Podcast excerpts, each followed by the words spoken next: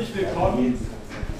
Mein Name ist Henry Kraus, ich bin tätig äh, in der Landeszentrale für politische Bildung und bin gewissermaßen mit Herrn Meiselbach zusammen, Herr Meiselbach vom Lehrstuhl Politische Systeme und Systemvergleich, äh, der Urheber dieser Veranstaltungsreihe. Wir haben uns ja in der letzten Veranstaltung, also letzte Woche, die Frage gestellt, ähm, inwieweit durch das Internet bei politischer Beteiligung und politischer Kommunikation Veränderungen zu beobachten seien. Da wurde eine Studie vorgestellt, eine wissenschaftliche Studie.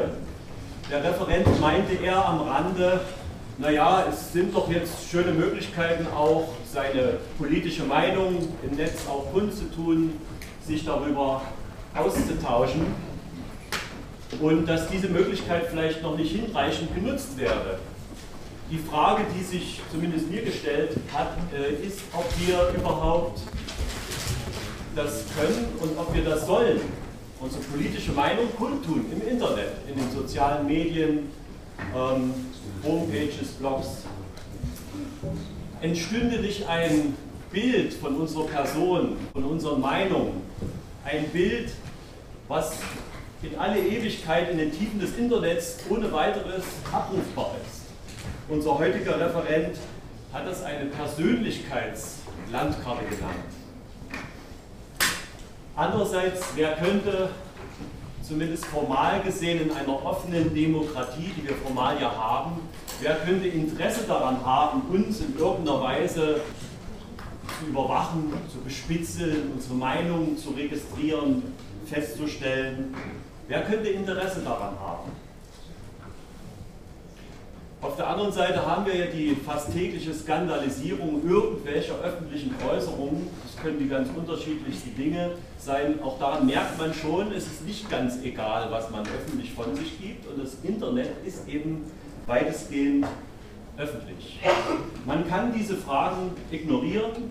Ich glaube, viele jüngere Leute tun das auch. Die schreiben einfach da rein und machen sich keine intensiveren Gedanken. Man kann aber auch äh, ein Problem darin sehen und dann vielleicht bestimmte Angebote nicht in der Weise, was dort möglich wäre, diese Angebote eben nicht, nicht nutzen oder nur eingeschränkt nutzen. Man kann unter einem anderen Namen agieren.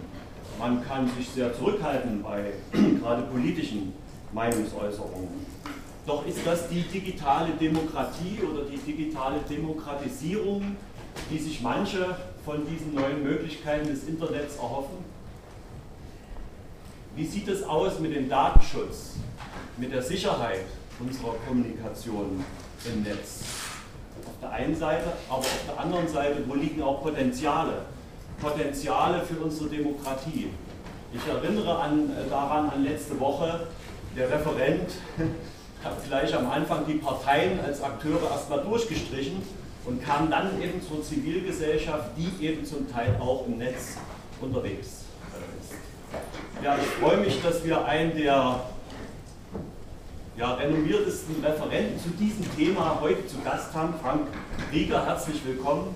Einer der Sprecher des Chaos Computer Clubs.